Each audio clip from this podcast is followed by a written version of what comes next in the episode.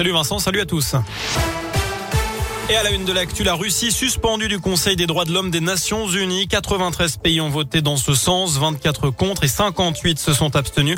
De son côté, l'Ukraine demande à l'OTAN des armes maintenant ou ce sera trop tard. Voilà ce qu'a déclaré tout à l'heure son chef de la diplomatie. Chez nous, le corps sans vie d'une ado de 12 ans a été retrouvé hier soir dans un appartement de Villeurbanne, près de Lyon. Elle a été agressée à l'arme blanche, selon le parquet.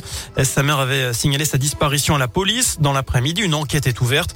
Le suspect, un voisin âgé de 74 ans, s'est suicidé son corps a été retrouvé ce matin dans une forêt de l'ouest lyonnais.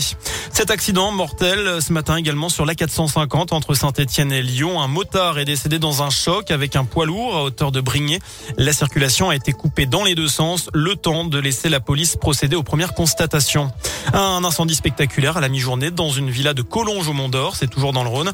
Le toit en chaume de cette maison située rue des Gélives a subitement pris feu. Les personnes présentes à l'intérieur ont tout juste eu le temps de sortir. Aucun blessé n'est à déplorer.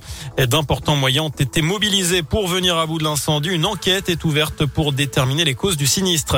J-3, avant le premier tour de l'élection présidentielle, les candidats donnent leur dernier meeting. Valérie Pécresse a choisi Lyon.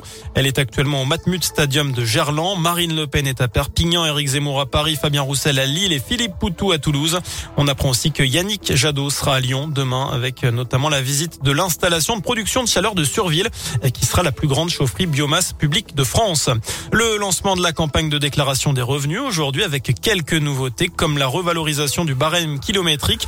Elle a été décidée cette revalorisation euh, suite à la hausse des prix des carburants et de nouveaux crédits d'impôt également à prévoir. En fin du foot, jour J pour l'OL. Les Lyonnais défient les Anglais de West Ham ce soir à Londres en quart de finale allée de la Ligue Europa. Le coup d'envoi c'est à 21h et c'est une confrontation indécise totalement inédite. C'est la première fois que ces deux équipes se rencontrent.